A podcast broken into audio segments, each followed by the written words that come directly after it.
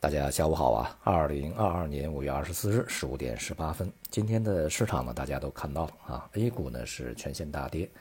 呃，从行业板块上来看呢，是全盘静默吧，上涨的这个个股家数只有二百多只，不到三百只啊，而且成交量呢是有所放大，在今天是九千多个亿，并且北向资金呢是大幅流出啊，将近一百个亿，九十多个亿。这样的一个市场表现呢，也验证了我们在之前所说的啊，短期市场呢会波动比较剧烈，而北向资金呢恐怕也会呈现大进大出的这样一个局面啊。而与此同时呢，这个市场的结构性的反弹是温和的啊，并且呢上档空间并不大。昨天啊，这个李克强总理呢组织召开国务院常务会议啊，并且呢部署了一揽子的这个经济的振兴措施啊。其中呢，主要有几个方面啊。首先，第一个是加大减税退税的力度啊，增加它的额度。那么第二个呢，就是对一些社保啊，呃，延期缴费啊，这个延长到年底，并且呢，再增加一部分的这个基金呢，用于扩大就业再培训呢，这个和补助啊，这个有困难的这个参保企业和员工等等啊。第三个呢，就是对困难的这些地区行业啊，中小微。企业和个体工方工商户的这个贷款啊，货车的车贷，遇困的个人这个房贷和消费贷啊，这样的话呢，就支持他们去呃延期还本付息，同时呢，把这个呃小微贷款支持工具额度啊和支持比例呢增加一倍。第四个是在交通物流上面啊，必须要保障这个货物的货运的畅通啊，取消来自疫情低风险地区的交通限制。并且取消一些这个不合理的高收费啊，有序的恢复国内航班的一个通班啊。第五个呢，就是呃减征啊部分乘用车的这个购置税，并且呢去对一些基建项目啊尽快开展，并且要配套啊银行提供规模性的长期的贷款进行支持，因城施策啊解决这个住房刚需的问题。那么另外呢，就是要确保能源安全啊，调整能源这个增产的一些政策啊，开工一些呃能源项目啊，尤其是在煤炭方面啊，要合增产能。就这样一个消息，我们要注意几点啊。首先，第一个呢，我看很多的评论说啊，这个二点六四万亿的一个大规模的这个减税降费推出啊，大型的政策推出，其实不是这样啊。二点六四万亿，它不是一个增量的概念，这里面呢有这个一千四百亿才是一个增量的概念啊，因为在今年年初啊就已经承诺要在今年减税降费的这个呃规模要达到这个二点五万亿嘛啊，现在是增加了一千四百万亿而已啊，它不是一个又推出了二点六四万亿，这个一定要搞清楚。第二个问题，像社保啊，一些贷款，它不是说这个缓交就是不交啊，而是推迟缴款。你未来经济恢复这个正常运行，收入恢复以后还是要交的啊。第三个需要注意的问题呢，就是我们怎样来看待啊当前这样的一个政策组合啊？我们来看啊，这三十多项政策呢，其实都是从财政和行业产业这个层面来去发力的，而且呢，有非常多的措施是非常这个具体的啊。触及到这个微观领域的啊，结合呢，在央行啊层面呢，近段时间的这个政策的推出啊，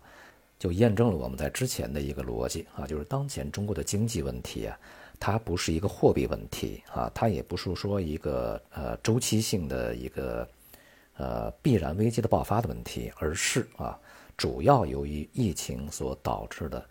经济停顿的问题啊，所以说在这个过程中啊，货币政策是没有太大的效用的啊，主要要依靠财政政策和产业行业政策来去做才可以啊。那么这其中呢，这个保证民生啊、就业、收入啊、正常的生活秩序，呃和这个基本的经济秩序啊稳定呢，是里面最重要的一个工作啊。所以说，大规模的减息、大规模的货币注入是没有用啊，主要还是靠财政。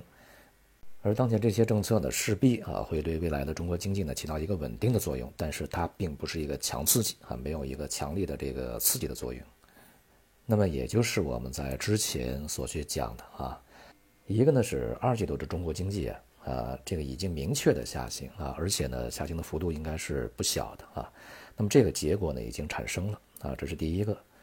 第二个呢，这一次的经济复苏的力度和速度可能会慢于。这个在二零二零年啊，就是新冠疫情大爆发以后，它的一个复苏速度。这是因为我们目前啊所施行的政策的力度啊和这个规模是不如当时的啊，而且当时呢是全球基本上处于一个同步的状态啊，全世界的这个呃各国的政府央行都是庞大的财政和呃货币投入，它是一个合力出来的，而现在不一样啊，各有各的一个节奏啊。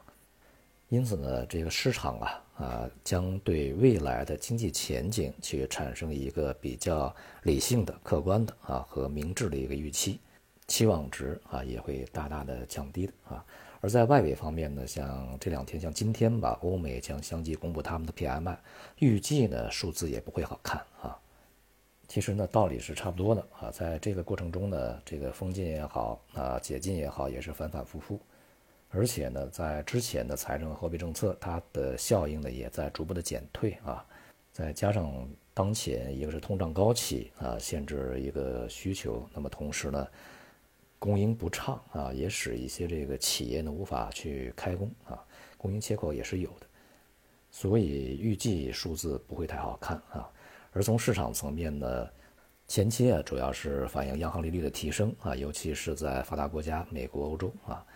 那么给市场带来的压力，那么在未来呢，恐怕就要去反映对于这个全球经济可能会步入衰退的一个预期啊。因此呢，对于这个全球市场啊，长期而言呢，压力是始终存在的。而对于 A 股而言呢，